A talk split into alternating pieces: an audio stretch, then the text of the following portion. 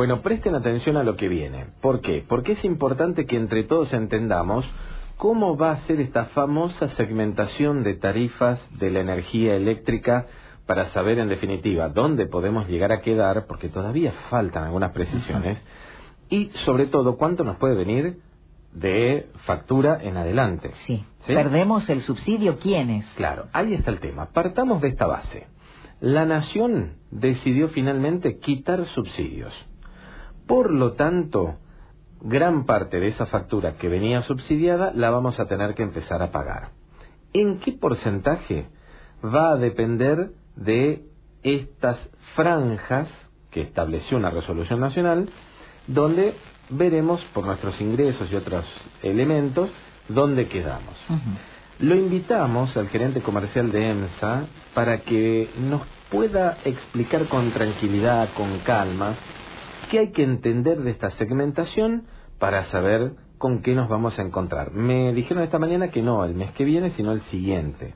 Pero bueno, vamos a ver qué nos puede contar Adrián Rivero, gerente comercial de Energía de Emisiones Sociedad Anónima. Hola Adrián, otra vez Silvia Lauriano, ¿cómo estás? Hola, buenas tardes. Buenas tardes. Bueno, arranquemos eh, explicándole a la gente este tema de la segmentación. ¿Qué es lo que determinó la nación y que todas las distribuidoras del país van a empezar a implementar?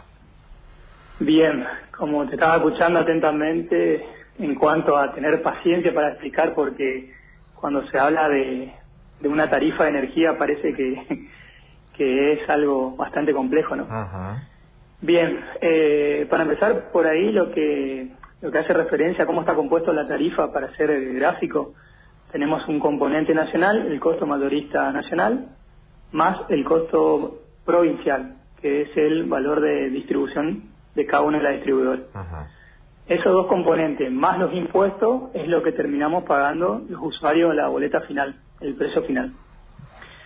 En este caso lo que se está hablando a nivel nacional, como dijiste, es solamente el componente de compra de energía nacional, ¿sí?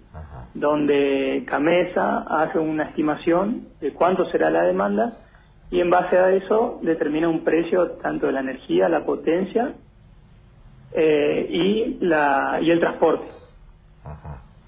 Entonces, en base a esos tres componentes dice, bueno, para tal semestre va a haber, mm, vamos a necesitar tanta energía y de esta manera distribuye esos costos. Eh, los que vienen sufriendo, eh, sufriendo por así decirlo, lo que vienen tienen impacto de esos costos son los grandes usuarios, ¿sí? Eh, que en el periodo mayo les representó un, incremento del 43%, en el orden del 43%.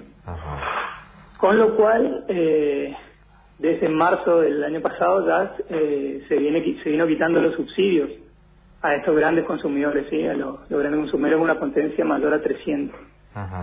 Y bueno, eh, ahora, una vez que, ocurrió esto con esta persona, empezaron a mirar a lo que es la, parte de casa habitación, de usuarios residenciales. Y de esta manera viene, bueno, todo esta, estos nuevos conceptos, ¿sí? Donde dice, eh, a través de la Secretaría de Energía de la Nación, dicen, bueno, vamos a ver de la categoría residencial casa habitación a quién se le quita los subsidios. Ajá y divide en tres segmentos, segmento alto, un segmento medio y un segmento social.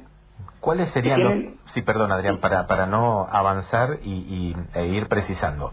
Sí, ¿Cuáles son los parámetros que van a tener cada uno de esos segmentos? ¿Ya se saben? Sí, está estipulado lo que son ingresos mensuales totales del hogar, ¿sí? Eh, para el segmento alto que superen los 333 mil pesos, que equivale a 3,5 de la canasta básica Tipo 2, según el INDEX, sería una familia tipo con dos hijos, o sea, un matrimonio de dos hijos. Eh, tener tres o más vehículos con una antigüedad menor a, cinco años, tener tres o más inmuebles su nombre, eh, una embarcación o aeronave. Cualquiera de estos requisitos que algún integrante de la, de la familia cumpla, automáticamente va a pagar la tarifa plena. Bien, sin ningún subsidio. Sin ningún subsidio, exactamente. La siguiente el segmento medios eh, son hogares de ingresos medios mensuales totales mayores a 1,5 pero menores a 3 canastas básicas eh, del mismo tipo 2 según el INDEC. No tener, no tener más de 3 inmuebles y no poseer dos o más vehículos con antigüedad menor a cinco años. Bien. Este segmento medio, en principio, de lo que resta del año no tendría un aumento. Ah, bien. Bien. bien. Porque eh, tiene una, una limitación. El impacto de la factura del componente energía equivaldrá a un incremento porcentual total anual de hasta el 80% del coeficiente de variación salarial. Y este y lo estamos prácticamente, tanto el aumento de que hubo en marzo y ahora, eh, cumplen con ese porcentaje para esta categoría. O sea, que o sea que el segmento medio no, no tendría, acá, de acá a fin de año, no tendría un incremento por quita de subsidio. Bien, eso sería en todo caso para ver para el año que viene. Este año ya lo pagamos en definitiva. Exactamente, las personas que cumplan con estos requisitos. Bien, y está el segmento bajo. El medio, eh, perdón, el, segmento bajo social, sí. ¿sí? Eh, este grupo declara tener ingresos mensuales totales del hogar equivalente a una canasta básica tipo 2 que andan en el orden de los 100 mil pesos, eh, tener menos de dos inmuebles o eh, no debe tener un vehículo con una antigüedad menor a tres años. También se agregan otros requisitos como si el domicilio funciona un comedor o merendero comunitario registrado en el RENACOM, o si algún, al menos uno de los integrantes del hogar posee pensión vitalicia o ser veterano de la guerra de Malvinas, eh, o algún integrante posee certificado de discapacidad pedido por autoridad competente y considerando a los integrantes del hogar en conjunto tengan un ingreso neto menor a un valor equivalente a 1,5 de la canasta básica. Claro, un salario y medio, eh, perdón, una canasta y media, en definitiva. Sí, sería 180 mil más o menos. Eh, bueno, esa persona también, eh, con lo que ha ocurrido, no, no tendrían de acá a fin de año el incremento eh, del costo total por quitar subsidio. Cabe aclarar que esto es un, es un, representa un aumento debido a la quita del subsidio, no es como un incremento del precio. ¿sí? Correcto. Eh, a ver, otro dato que te puedo dar, me acuerdo mucho que la última vez me dijiste que te gustaban mucho los datos. Sí, los números, los números, Adrián. los números. totalmente. Bien, nuestro usuario, por ejemplo, eh, el 29% de nuestros usuarios tiene un rango de consumo de 0 a 150 kilovatios. Hoy estaría pagando 1.551 pesos. Con la quita de subsidio pleno, pasaría a pagar 4.395 es decir, un 183% más. El 32% de nuestros usuarios tienen un rango de 151 kilowatts a 300. Actualmente están pagando 3.231 y pasarían a pagar 8.841. Es decir, 5.610 pesos más, en porcentaje 173%. El 22% de nuestros usuarios están en, en 301 kilowatts hasta 500, pagando 5.467 la boleta mensual, pasarían a pagar 14.781, es decir, un 170%. Después tenemos dos rangos más entre 500 y 700, es un 9% de los usuarios. De 7.000 pesos, 7.900 pesos pagarían 20.000 pesos, 161% más y en la última franja de, de 701 a, 1.400 kilowatts, un 7% de nuestros usuarios, de 16.000 pesos pagarían 41.511. 25 mil pesos más, sería un 154%. Si bien el porcentaje disminuye, pero lo que es el, bolsillo aumenta exponencialmente. Sí, sí, de manera importante, ¿no? de manera importante. Sí, sí. Eh, con respecto al registro, ¿Los misioneros también deben inscribirse en este registro para mantener el subsidio? Exactamente, mediante el decreto 332 de este año se crea el registro de acceso a los subsidios a la energía, con la sigla RAFE, que depende del Ministerio de Economía, y en el cual eh, todos están obligados a inscribirse. Para aquellos que no tengan acceso a Internet, se va a, establecer que sea en una oficina de ANSES o en las mismas prestatarias para que sean para que puedan hacer el trámite personalmente. Correcto. Presencial. Bien, eh, mi pregunta es si el medidor no está al a nombre de la persona, sino de quien le alquila. Sí, la resolución también contempla al usuario del servicio, sí, eh, que él realmente que utiliza. El, nosotros, en nosotros en la figura de, de, una conexión de luz tenemos las tres, las tres, las tres personas, y los tres las tres figuras serían. Sí.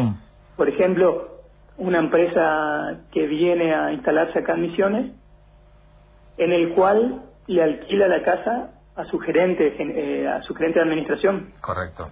Entonces, el propietario sería un misionero, eh, el titular del servicio estaría a nombre de la sociedad porque quiere computarse a los fines fiscales, el IVA y demás.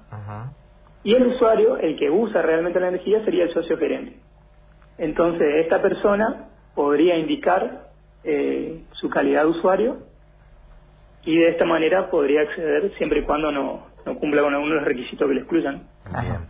Adrián, si no nos anotamos, no nos inscribimos en el registro, pasaríamos a pagar la tarifa plena.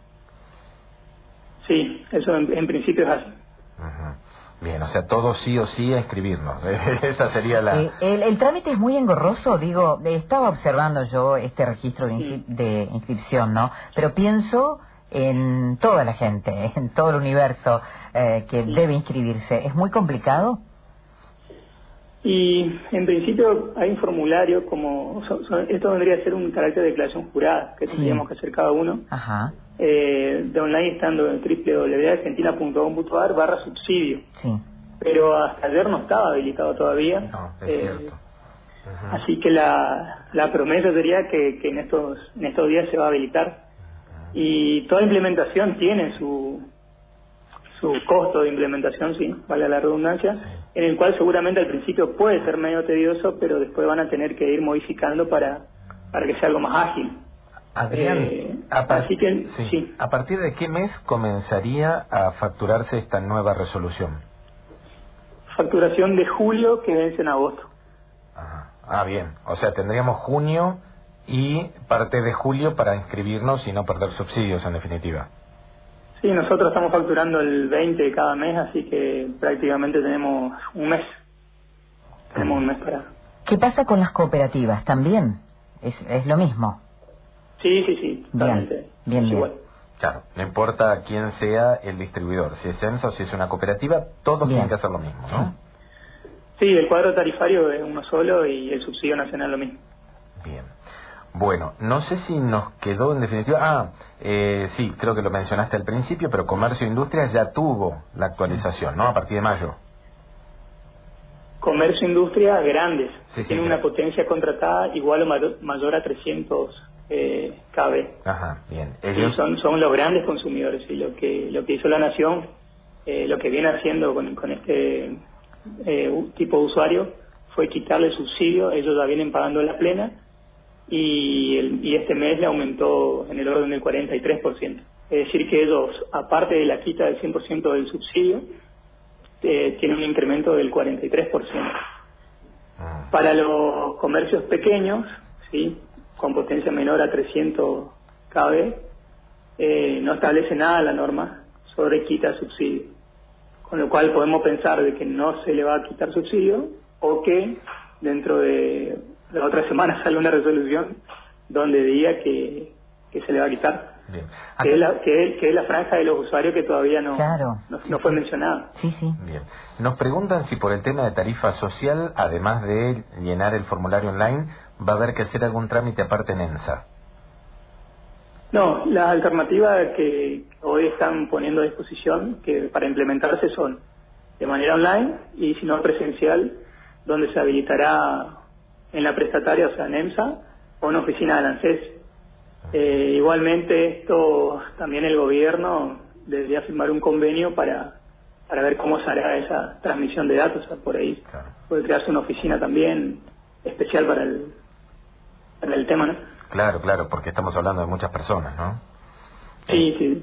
Hoy eh, sé que por ahí te, te, voy a pedir una cifra que puede ser medio complicada, pero ¿cuántas, ¿cuántos usuarios tienen tarifa social hoy en Misiones? y alrededor de 90.000. Alrededor de 90.000. son muchísimos. Imagínate si todos tienen que ir a hacer ese trámite, es, eh, vas a necesitar una buena cantidad de personas para atender. Pienso en los jubilados también. Ahí tendríamos que trabajar en la advertencia. Sí, prácticamente todos los que cobran eh, distintos tipos de planes también lo obliga, o sea, no hay un cruzamiento de datos, sino que es una declaración jurada que deben hacerlo, eh, por más que uno venga cobrando por ahí un plan de progresar y demás, y dice, bueno, me toca sí o sí, igualmente tiene que hacer la inscripción, o sea, que no sería solamente los 90.000, sino sería el total de, lo, de los usuarios, estamos hablando de 200 mil usuarios. Exacto. Eh, para aclarar y por última vez, y no te molestamos más, eh, acá hay una persona que quedó asustada con las cifras que vos diste de cómo va a variar la tarifa con esta quita de subsidios. Eso es siempre y cuando pierda el beneficio de los subsidios, ¿no es cierto? Que debe que pagar la tarifa plana, ¿es así? Exactamente. Igualmente lo que contempla la norma es que sea una quita gradual de acá a fin de año con un tercio por bimestre. O sea, esto sería los valores que te pasé de si una persona el próximo mes pasa a pagar pleno sin que sea gradual, o sea. Pero la norma contempla que, que se va a adecuar una, una implementación de bimestral de un tercio por bimestre. Estamos. Adrián, gracias por el tiempo y la paciencia. No,